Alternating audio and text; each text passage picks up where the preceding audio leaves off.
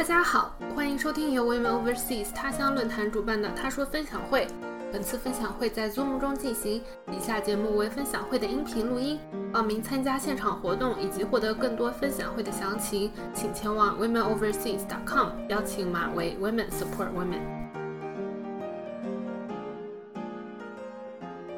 本集节目为第十期分享会的下半部分。如果你还没有听上半部分，建议收听上一集节目。上期节目里，静雯和我们分享了她在家庭和职场里如何寻找最佳合伙人，伴侣之间家务管理的实用小技巧，以及她是如何应对职场中的隐形性别歧视。那么接下来就让我们回到分享会的现场。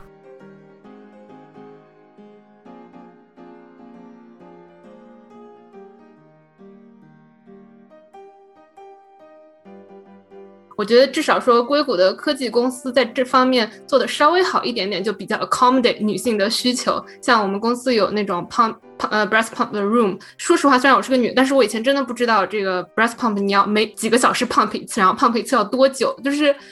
我就不知道要那个母婴室干嘛用。虽然我是个女的，但是我就非常的无知，也是需要我的同事告诉我说有这个事情的存在，我才能够理解。嗯，那。我觉得在科技公司的话，或者说是其他公司的话，你有见过一些比较好的做法，可以给我们介绍一下，或者是你觉得有哪些？像我们公司也会有一些女性的 group，但是我就一直很想要做一些什么，嗯，但是我不知道应该。嗯，比如说应该发起一个什么样的活动呀之类的，所以我想知道，啊，在你这些经历中有没有哪些看到的比较好的公司的这种 accommodation，或者是有哪一些比较好的活动和组织，嗯，我们这些普通的人也可以尝试着去做做看的事情。我觉得有，就是首先就其实现在这个形式就很好，就大家可以聊。等一下我们进入 Q&A 了，我觉得大家还有一些比较有意思的问题可以接着聊嘛。就很多时候就发现女孩问的问题都非常的 practical，就是我今天这个事儿不知道该怎么说了这句话。你教我说一下，嗯，也没有什么，我就发现只有女孩子会特别耐心的给就是对方提供这种一句话一句话怎么讲的这种建议。我的 mentor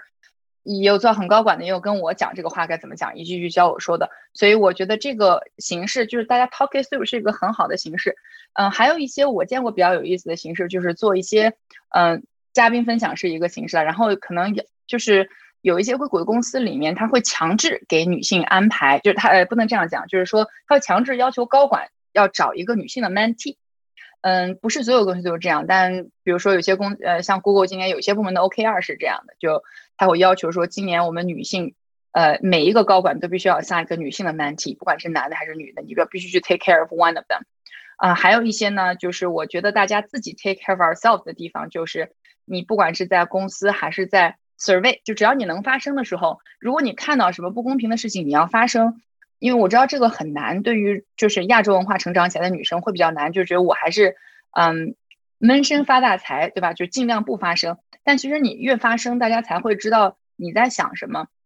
而不是那个 one of the quiet quiet Asian，就是你会很 quiet，然后你是个 Asian，然后你是个 girl，那你就是 hard working 加不用被 promote 的一个 combination，就尽量让自己不要成为这个 combination。我现在是。呃，发现就在所有你能够跟你的呃公司也好，你的组织也好，去表达你的建议和呃这个开心和不开心的地方的时候，就尽量去发声。呃，如果比如说公司有 survey，有文化的 survey，然后公司 HR 每年可能会组织一些活动，然后有些公司有 ERG，就是 employee resource groups，就这些 groups 你能去 volunteer 你就去，然后你嗯不一定要做什么更多的事情，但是你可以试试看跟这个。group 里面的跟你有同样问题或者相同背景的女生一起来看看这个 executive 走过什么样的这个背景。嗯，从线下或者是从公司外的角度呢，嗯，我会特别建议大家就是嗯多去多去 outreach 一些人，就是你你想要成为什么样的人就成为什么。比如说他他说这个节目也不一定要是只是女生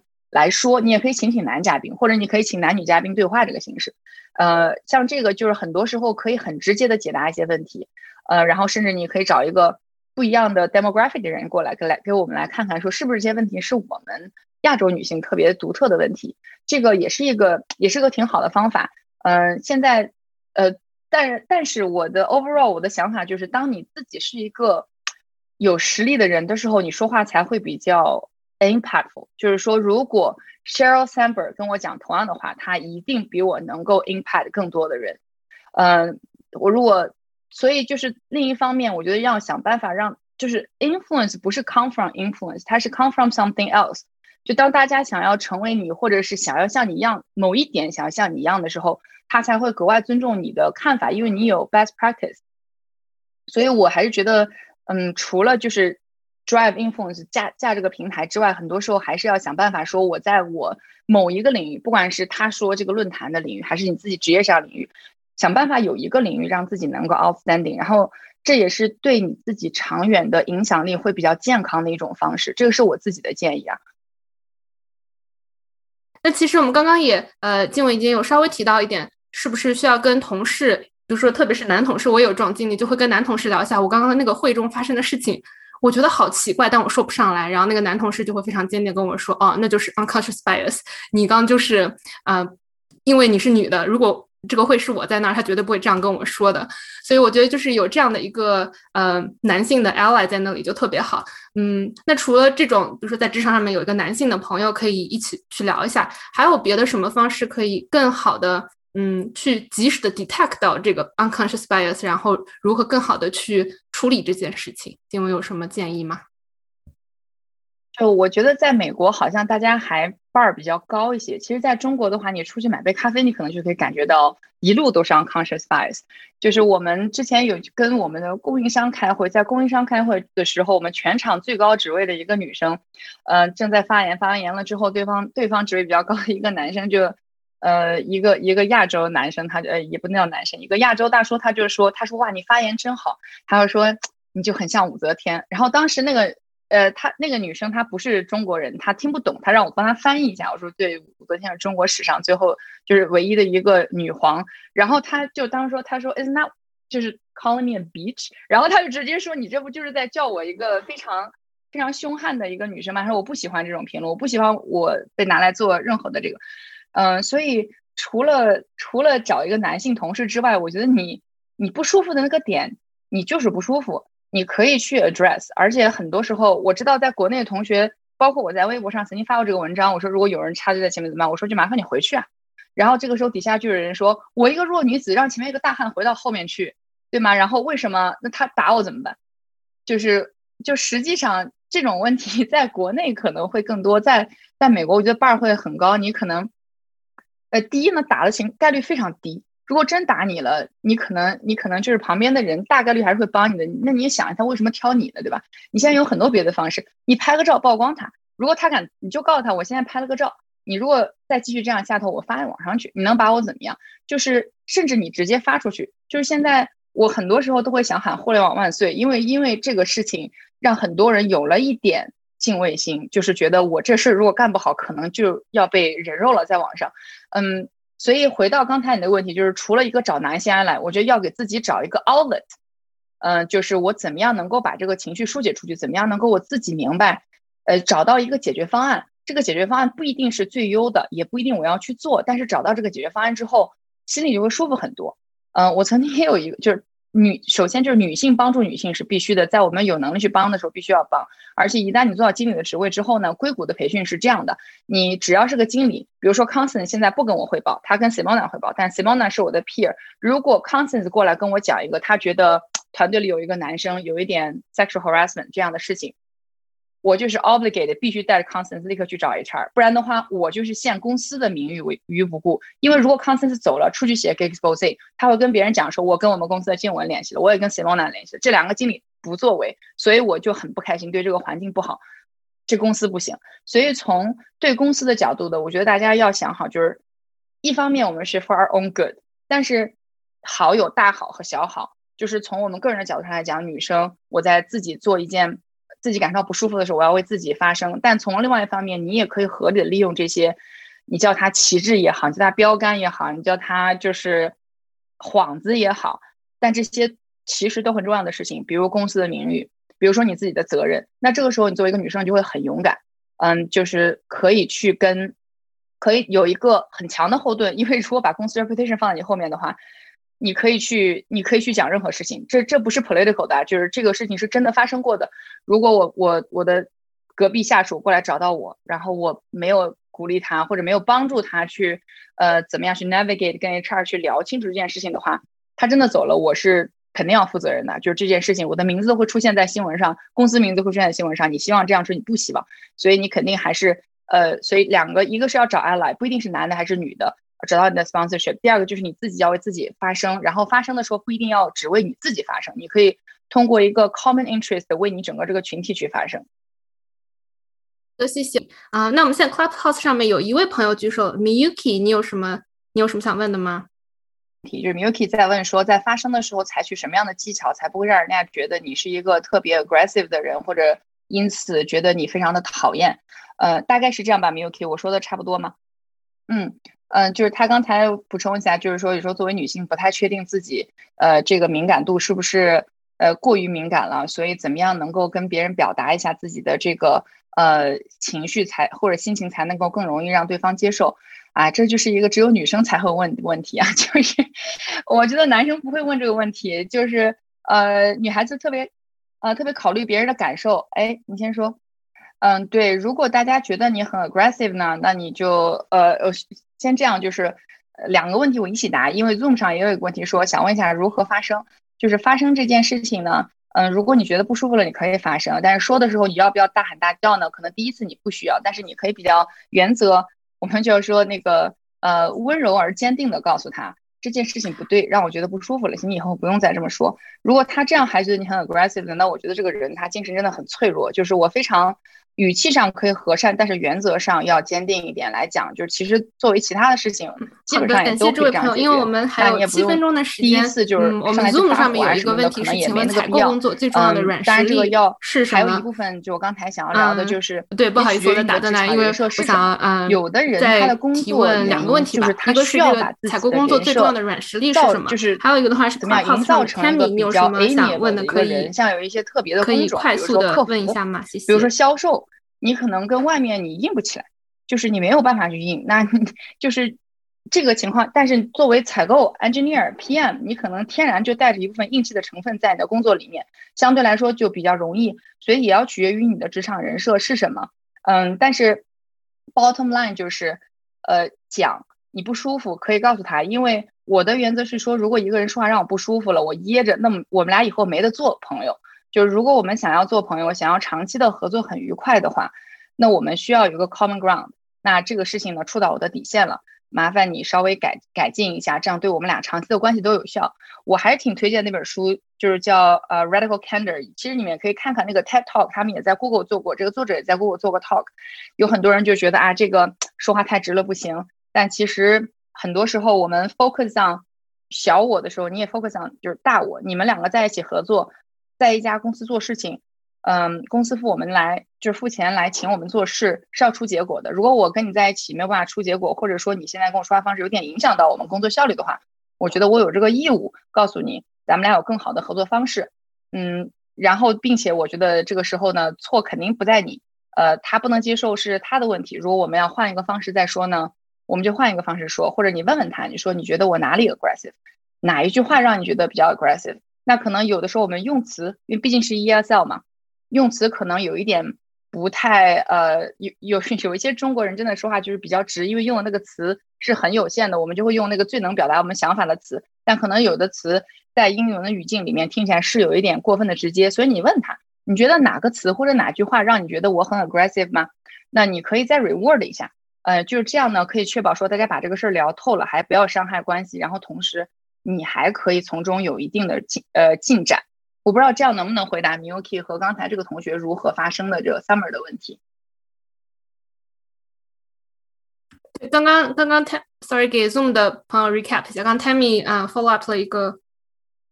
呃给 Zoom 的朋友 recap 一下，刚刚 Tammy 问了一个问题是，是不是在 Mentor 面前可以稍微展示一下自己的弱点，嗯 complain 一下，然后在嗯在 Sponsor 面前是不是应该是一个非常阳光积极？正面向上的打工人。嗯，我我觉得如果那这个问题好回答，我先回答这个 sponsor 的问题吧。呃，Jessica 的问题我稍微等一下再回答。就是 sponsor 是这样的，你的 mentor 可能是你的 sponsor，呃，你的 sponsor 也可以做你的 mentor。sponsor 自带了一部分 mentor 的功能，我就这么讲吧，就是它有呃，他们是一个包含和被包含的关系。呃，但是从，sponsor 能为你做什么角度上来讲啊？我来重复一下给 Zoom 同学吧，就是 Tammy 在问说，公司里面有 mentor 和 sponsor 啊，那么呃，mentor 已经找到了，sponsor 如何去找这 sponsor 能为自己做什么？怎么样能够从他身上获取一些支持？呃，sponsor 这个简单来讲就是你升职的时候可以给你投票的人，或者可以直接给你升职的人，都可以把它视为你的 sponsor。那如果大家熟悉公司的那个晋升制度的话呢，基本上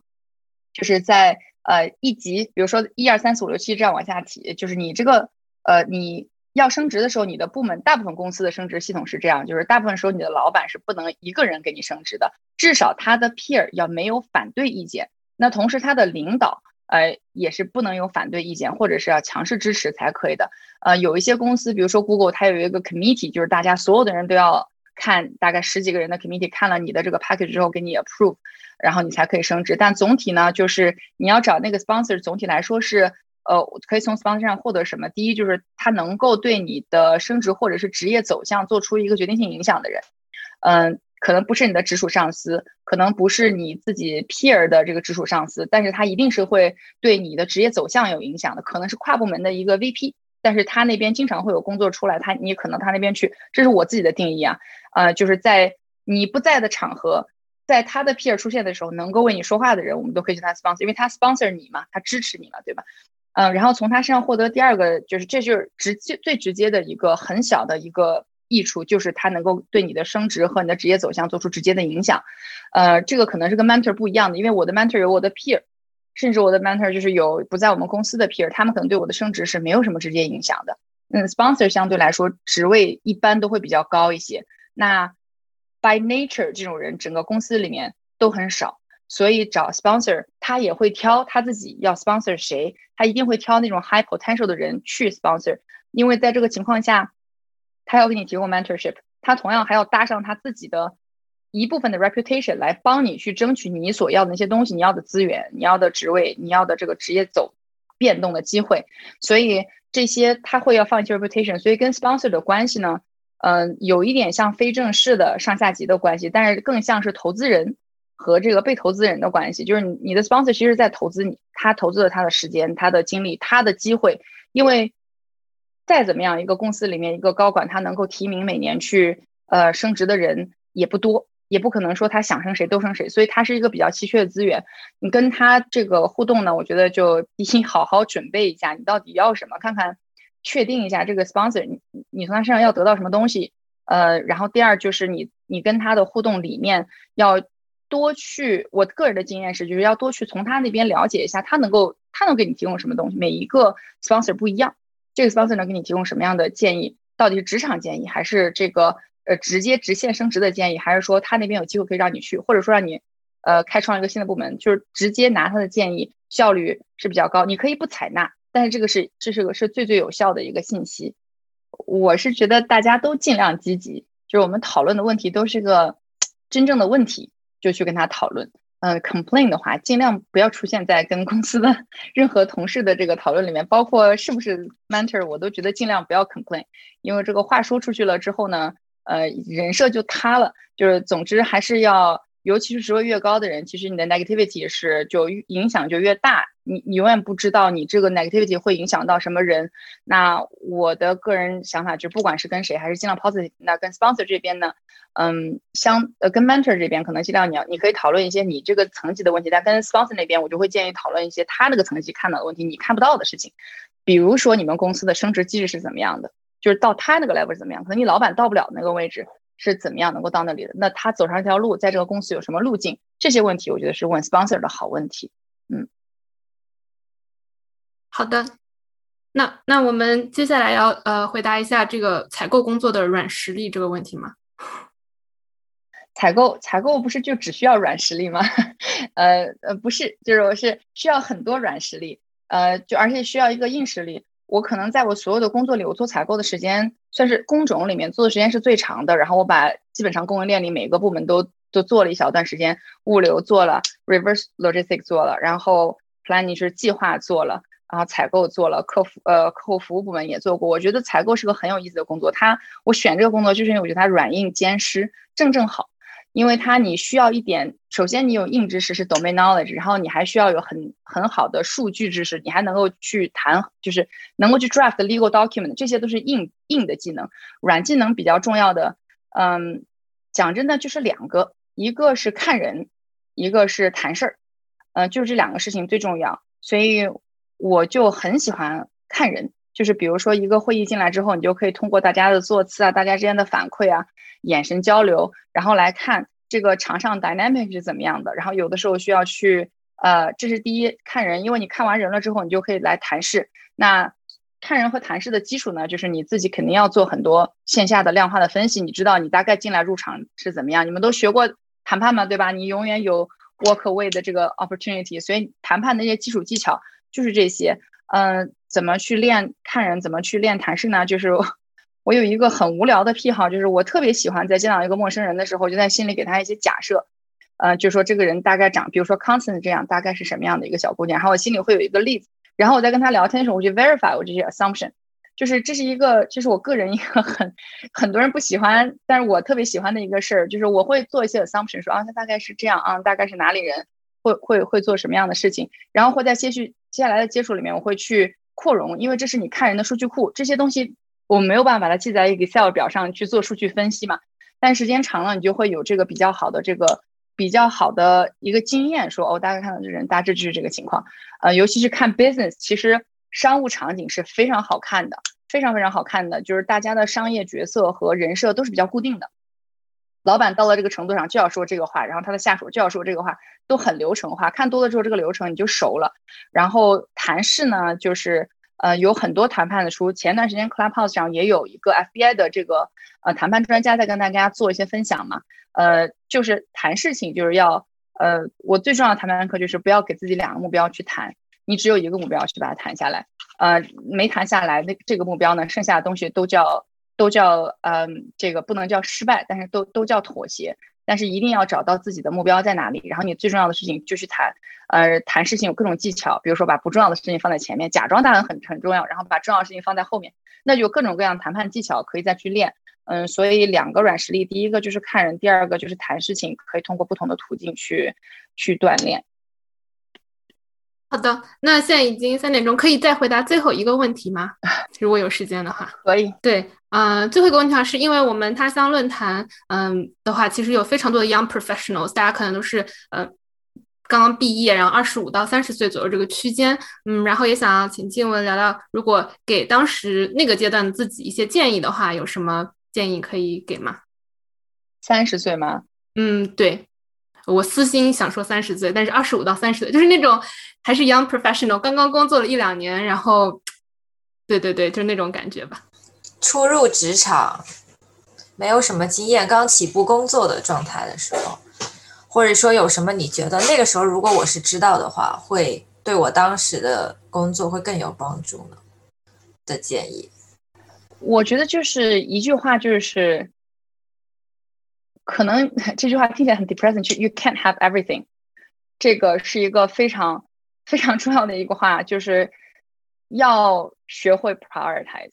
因为因为在那个年纪，就是大家的想法都是我精力很好，能力很旺，呃，能力很强，然后人生在上升期，我什么都想要。但是我看到好多人都在这个阶段做了很多跟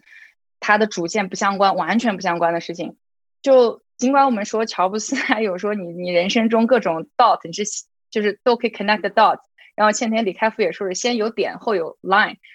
但是我还是觉得就是呃这句话两个意思啊，就是 you can't have everything。第一个意思就是你你要学会 prioritize，什么是你最重要的？这段时间你是你精力最旺盛的时间，你要把它投入到你最最最最重要的事情上，然后把它尽快做到最好，做到行业最好。嗯，不管你是数据分析师，你要做到非常好的 principle。还是你是一个在找工作的小朋友，你要找到一个你最喜欢的工作，你要有一个 focus，这是第一，就是因为很快你的人生就没有的选，就就是你就被迫要去 be reprioritize，就是一只有这个真的是从出工作到三十多岁这个你呃可以选择的时间，你要可以自己 prioritize 很多事情，然后在后续的时候，呃很多 prioritize 不由你选，比如说你父母生病，比如说你的孩子需要你。这些可能你不得不去 prioritize 这个。然后在这段时间，我就要选要 focus，尽快把自己做到一个专家的位置，呃，一个小专家的位置。比如你花三年到五年的时间，把你自己做某个行业专家。比如你们可以做他说的他乡论坛，把它做到海外第一个论坛。然后这样你的简历上有一个第一或者 top three。对，然后如果给我自己的建议的话，我就是说赶紧离开苹果。这个可能是我自己给我自己的建议，就是因为当时在大公司，这个年龄是很有意思的一个年纪。你在 figure out 你要去一个很大的公司，有一个很好的厂牌，还是你要做点自己喜欢的事情。其实我后来离开苹果去了小公司，我觉得一成长也很快，而且嗯，很多大公司做两三年就差不多了，就是不用犹豫就走就好了。可能就或者说是离开苹果不用特别遗憾，嗯，回头你再看看你想回去，你还可以回去。嗯，不一定会有特别高的职位，但是你想回去，那个机会是还在的。但是，但是过了这个阶段之后，嗯，如果你你一直在大公司的话，可能你会错过很多，错过很多很多在你这个年龄你的 peer 可以得到的升职的机会。因为很多人，大部分人的升职，最核心的那些升职都是发生在职场前十年的嘛。以前哈佛有过一个报道，就是基本上你职场前十年会涨到你人生前五六十或者甚至七八十的收入。呃，和层级在这之后就是都比较难上升，坑位也少了，变成金字塔的形状。嗯，然后这可能是一个你可以选择，呃，就我自己给我自己可能就是赶紧去做一点有意思的事情，因为再不做，可能后面就有点真的真的没有办法有时间再做了。嗯，哇，我觉得这分享的特别的真实，嗯，就是非常的接地气，非常的 practical。嗯，那今天我们时间也到这里了，嗯，非常感谢金文和。对，非常感谢静文可以今天跟我们分享，啊，也感谢 Constance 帮我们介绍静文，跟我们一起认识，嗯，然后在 Clubhouse 上的话，我的头像上的二维码是我们论坛的邀请链接，如果大家有兴趣加入更多的嗯类似的对话，然后加入我们所有女孩子的女性之间的对话的话，欢迎可以扫我的头像，嗯，对，然后我们论坛的话是，呃，一直在这里，我也不知道我的结结束语应该说什么。非常感恩，今天非常感谢静文的时间和这些分享。然后这些分享的话，之后我们会嗯转录成文字，也会做成 podcast，做成视频，在 YouTube、哔哩哔哩之类的嗯平平平台上面。欢迎大家到时候再关注我们，非常感谢。